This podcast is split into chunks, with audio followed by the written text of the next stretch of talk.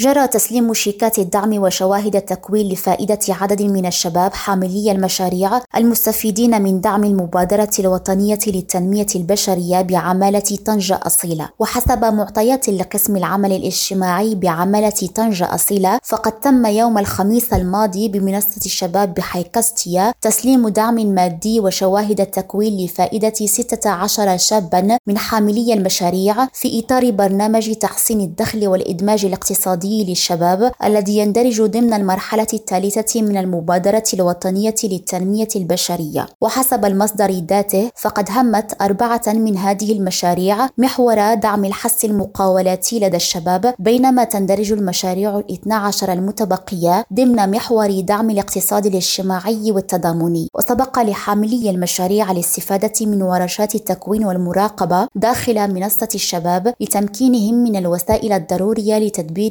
إعادة مشاريعهم زين بجناتي ريم راديو طنجة